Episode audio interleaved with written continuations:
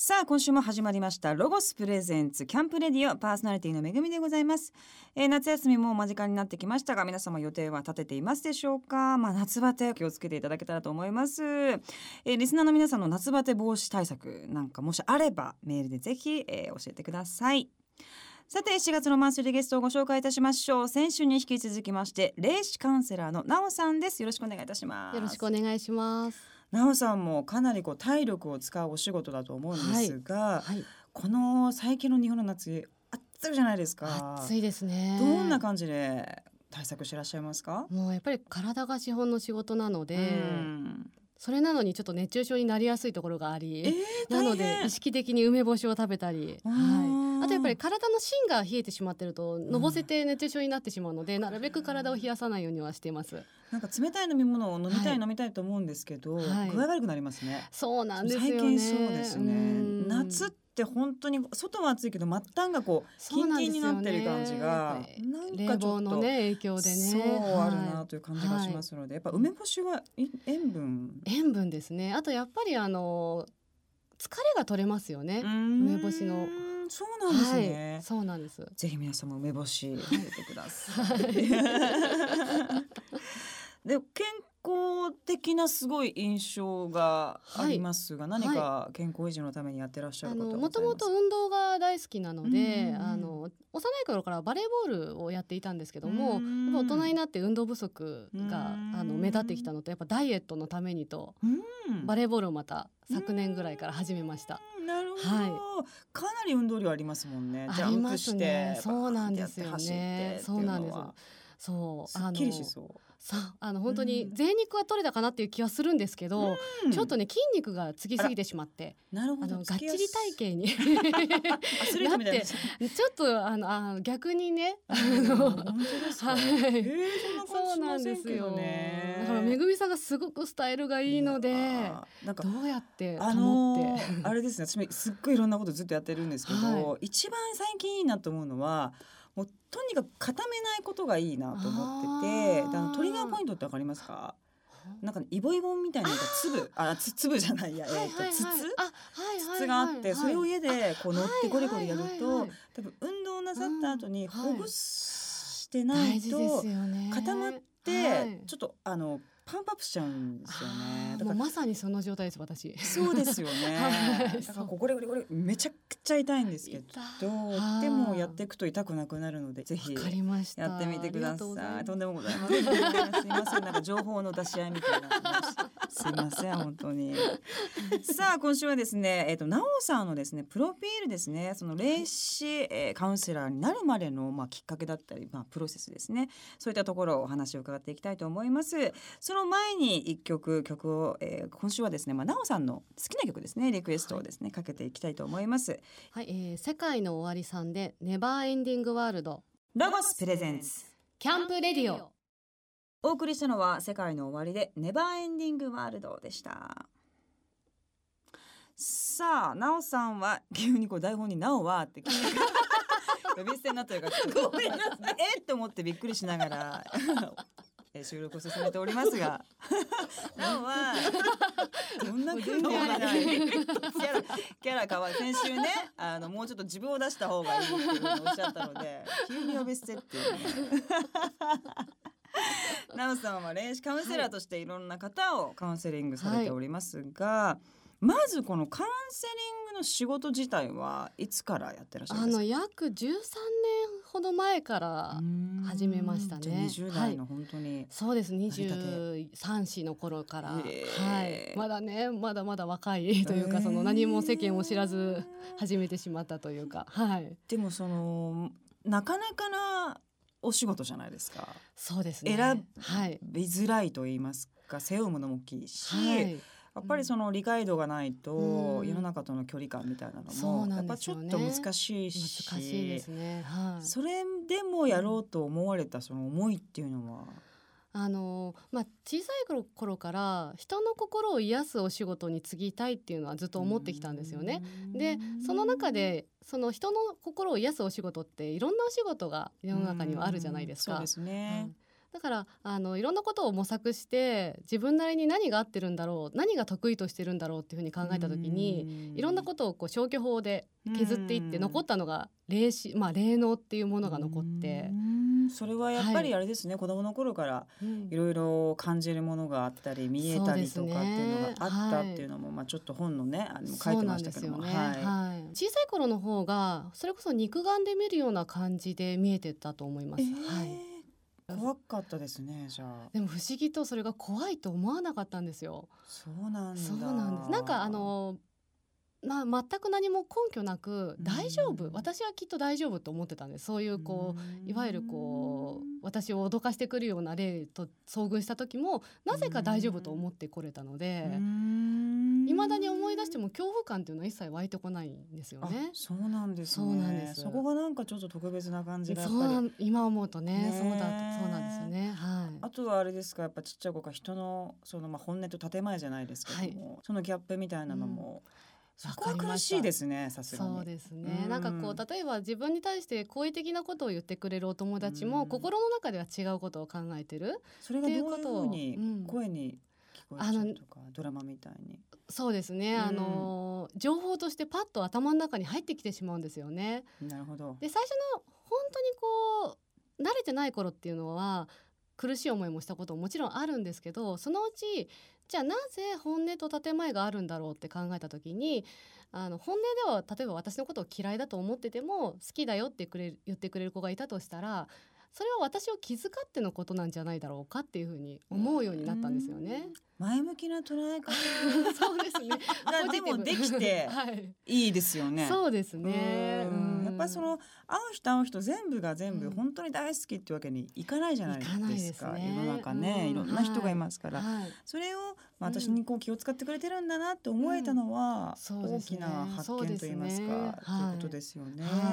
そしてまあ奈緒さんですが、まあこのお仕事を疲れる前もまあ今もそうですけども、その修行をなさったということなんですが、はい、どういった場所でどういったことを？えっ、と私の師匠がいましてあの真言密教のお坊さんなんですけれども、そちらのお寺さんで滝行を今なんかあの滝に打たれる修行をさせていただいてます。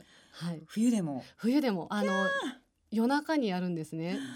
密教なので、密教は夜ですか？あのやっぱ秘密裏に修行を行うっていうのがあって。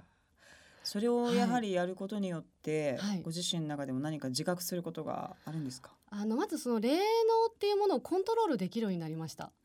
滝行を始めてから。なるほどね。はい、クリアになんかいろいろなそうですね。自分がそのことを見たいと思ったものに焦点を合わせて霊視をさせていただくっていうことが修行を始めてからできるようになったというか。はい、でもそのまあいろんなものが見えててでもそれをまあなりわいにしていこうって思うのって、やっぱり自分だけの力じゃ難しいし、ね、修行もどうやったらいいの、はい、ってことだと思うんですけど そうですね、はい、どういうきっかけでその修行にたどり着いたんですか？あのこれもあの本にもねあのもちろん書かせていただいてるんですけども、うん、自然な形でご縁をいただけたっていうのが本当にあってあのもともと先週もお話しさせていただいてると思うんですけど、ええ、杉山博之さんのご紹介でその師匠と実は会ってるんですよ。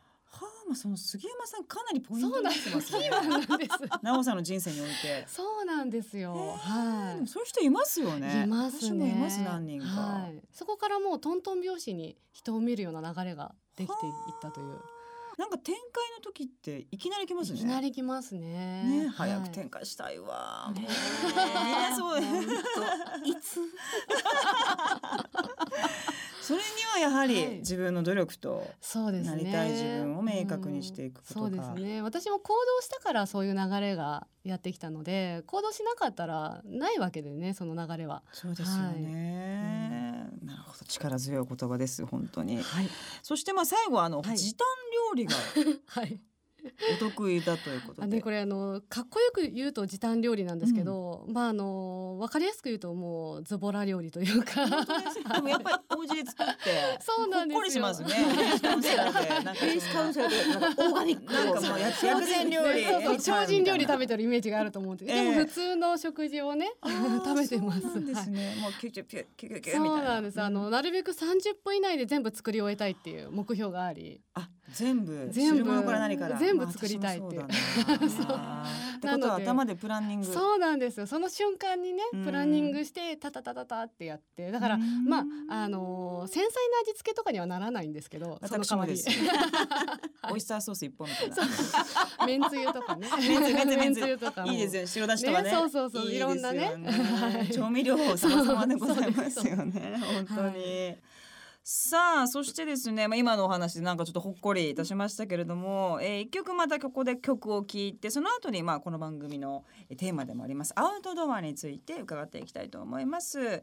じゃあ次の曲は何にいたしましょうか、えっ、とレイラさんであの分けてくださいという曲をお願いしたいんですけどお。も、この方あの実はもうに1996年に津波さんという名前でメジャーデビューをなさっているんですけどもネット甲子園のテーマソングとして起用されたりもさあのしているんですけども2000年より無期限の活動休止に入られてでそこからあの2010年にまた活動を再開するまでに10ねいろいろなことがあった方なんですけどへもー。だからこの「分けてください」っていう歌にはその方あのレイラさんの生き様が凝縮されているので。すごいタイトルだもん。はい。うんわかりました。おはい。聞きください、レイラさんで分けてください。ロゴスプレゼンツ。キャンプレディオ。お送りしたのはレイラさんで分けてくださいでした。さあこのコーナーでは、えースポンサーのロゴスさんにちなみましてアウトドアについてえーなおさんに伺っていきたいと思います。なんかアクティブな印象なので。そうですね。アウトドアも。そうなんですよ、はい。あのこういう仕事してると割とあのインドアに思われることも多いんですけど、うんうんうん。実はアウトドア派ななんで、はい、なんかあれですね。よくバーベキューもなさったりとか。はい、毎年必ずバーベキューははい。やってます。はい。どの時期に？あの夏ですね。7月末ぐらいが多いかな。はい、なんかお決まりの場所とかあるんですか？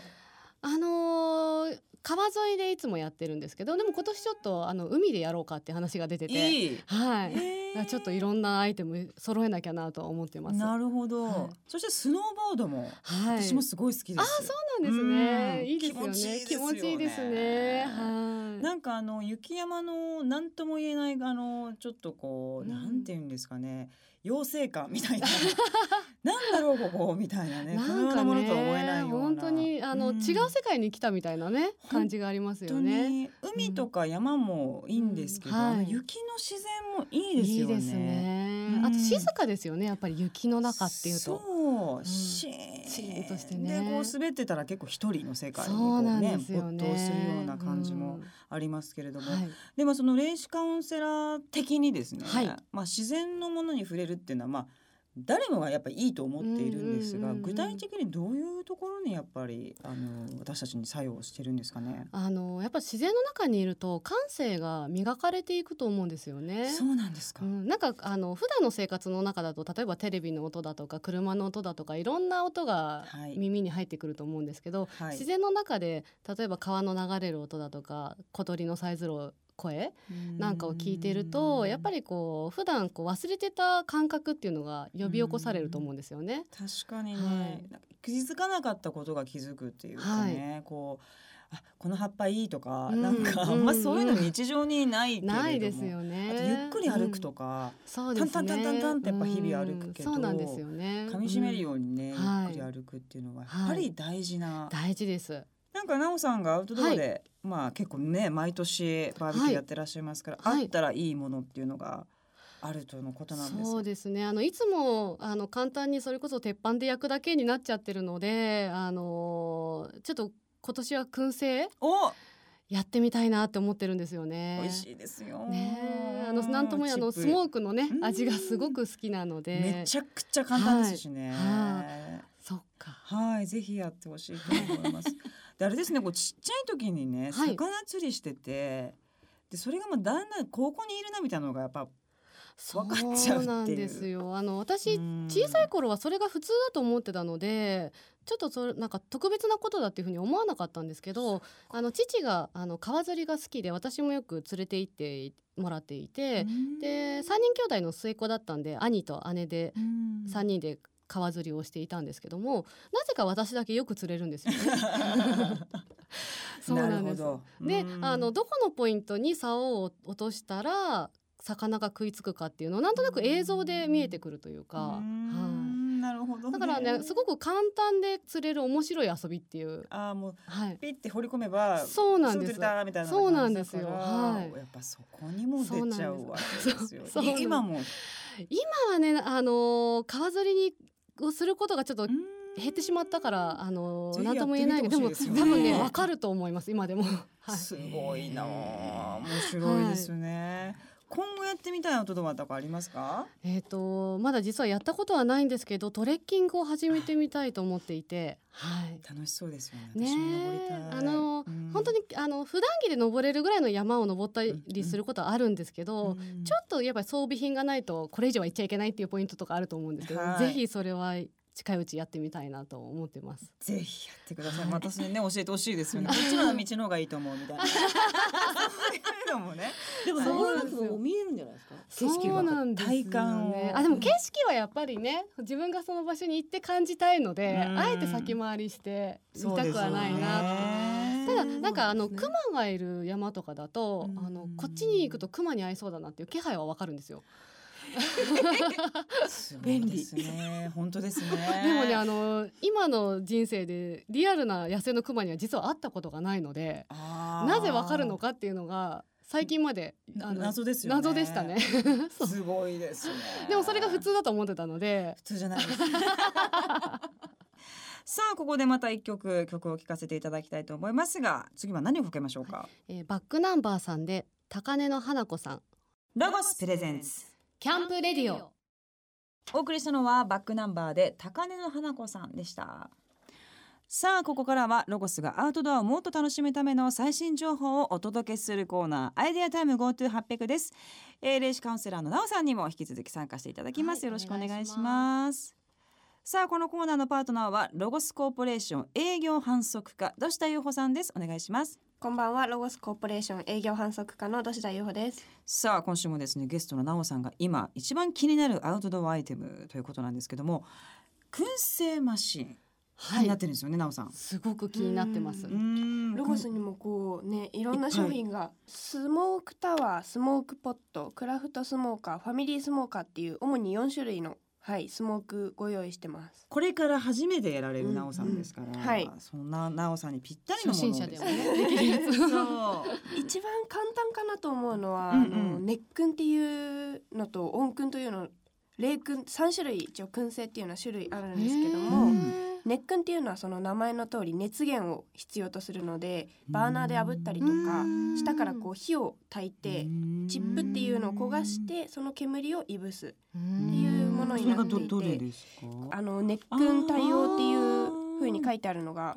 スモークタワースモークポットファミリースモーカーっていうほとんどが両方使えるんですけどはいはいも熱燻に必要なのがこのチップ。あここのチップがいろいろ桜とかいろいろねね。香りが違って楽しいんですよね。そうですね。あとはあの温燻っていうのはこのウッドっていう方を使ってうん。ウッドを燃やすだけでその煙でやるので常に火を焚いとく必要がないものあになります。一回火をつけちゃえばそうです。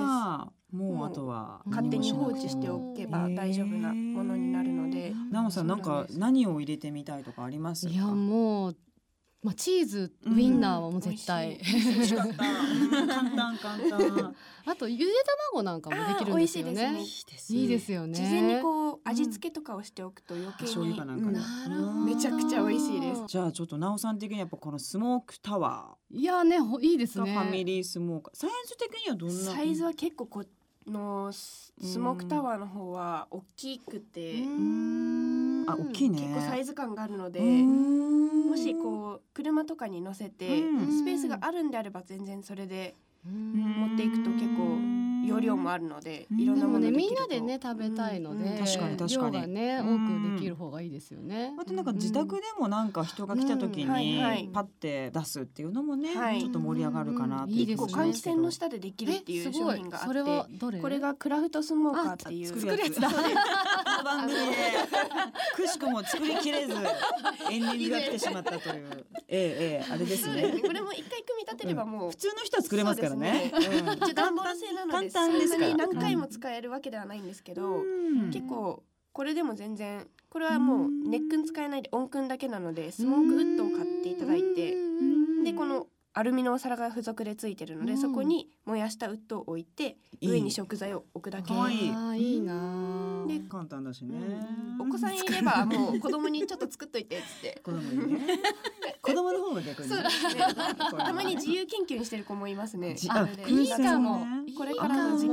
あそれいいですね。結構課題で何やったら美味しいかとかいう実験もなかなか面白いかなと。いいかも。夏休み。あー確かにでどしたさんがインスタでうん。ダッチオーブンではい燻製、そうなんです。えー実はどうやって？ダッチオーブンでも燻製ができるようにえなっていて普通に下にアルミホイルを引いていただいてうん。その上にチップを置くんですね。できる？なんか焦げたりしないんだ。網を上に置いてうん。高さをこうチップからちょっとアルミホイルで調整して丸い玉を作ってはあはあ。距離を出してもうそのまま蓋をちょっとずらして割り箸とか挟めて空気が逃げるようにしてもらえれば結構すぐに複雑だね、今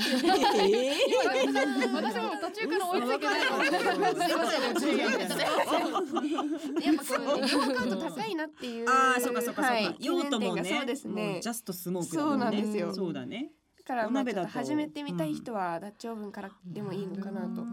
あとどしたさんはですねあの YouTuber としてももう大人気で、ロゴス公式 YouTuber チャンネルおそロゴスでも燻製をはい。やったんです。もうやりました。結構いろいろやってますね。これが燻製の時の？そうです。燻製で2キロの夜やったんだ。夜になっちゃった。あなっちゃちょっとねいろいろあったね。慣れてない頃だったんでさあ今 YouTube のですね「おそろごす」という番組の動画を見ながらえお話しさせていただいておりますが。これがちょうどあのなおさんが欲しいって言ってたスモークタワーでやったんですけどうんうんうん。すごい色出てる出てますね火があの半分半分にあのピラミッドグリルうんうんうんうん。お前紹介したやつを使って半分炭で半分薪にしたのあでそんなこともできるそうなんですよそういう商品があって。だからこっち薪の方は結構燃えてる動画になってます。あ完成した感美味しじですね。そうじゃん。美味しいやっぱなんか照りが出て絶めちゃくちゃ美味しいですベーコンは美味しそうだな。燻製って結構こう持つので日にちがうんこう冷蔵しておいたらキャンプ場だけじゃなくてお家に持って帰ってサラダにしたりとかもあそんなことも。はいできますぜひやってみてほはいしいですね。はい。やっぱキャンプならではのねね。このドーンっていうのは。どうでしょう？なおさんいろいろ今日見てはい。はいプレゼンしていただきましたけどいやもう今年のバーベキューはもうぜひ欲しいです。もうあの、ね。スモークタワーと、ね。ランタン。ランタンもはいね、ちょっと去年とはまた少しグレードアップした。そうですね。はい。 LOGOS ショップ行きます。ありがとうございます。プレゼンします楽しんでください。今日ご紹介したアイテムは番組ホームページでチェックしてみてください。ホームページのアドレスはキャンプレディオ .jp です。ここでまたアウトドアにぴったりの曲をお送りいたします。こちらもなおさんのリクエストということでございます。曲紹介お願いします。えー Superfly さんで Wildflowerー LOGOS presents。キャンプレディオお送りしたのは Superfly で Wildflower でした。7月のマンスリーゲストは霊視カウンセラーのなおさんをゲストにえーお送りしております。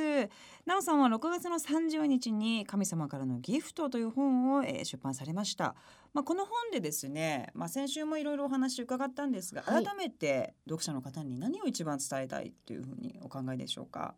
あのまあ一番伝えたいことはあの目の前の課題から逃げずに向き合っていけば必ず幸せな未来を未来を得られるっていうことを皆さんにちょっとあの知ってほしいですね。なるほど、辛い時こそはい。はい。これ意味があるんだからちょっとやってやろうじゃないかぐらいの心構えではい。向き合うと必ず成長できはい。るという、必ず。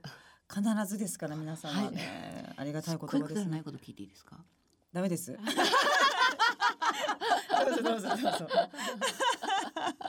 何ですか？体重がこうリバウンドを繰り返す人っているじゃないですか。はいはいすっごいいますよね。ねなんかなんか痩せ、うん私もそうなんですけど、うん。痩せわかるわかる。痩せるんですけど、うん。またすぐ太るんですよ。うん。で痩せるんです見た目的に本当に変わる人って私もそれ不思議だった前から。でもそれ本当に精神的なことが大きく影響してるので。やっぱ繊細ってことですか？そうですね。はだからあの体だけのダイエットをしていてもそういうリバウンドは繰り返してしまうので心の安定を基本的にせあの心に溜め込みやすい方っていうのは食べたものも溜め込むようになってるんです。だからちょっと太ってしまう時期っていうのは精神的にかなり溜め込んでることがあるはず。どうやって出せばいいんですか？そういう方やっぱりね話してほしいんですよね。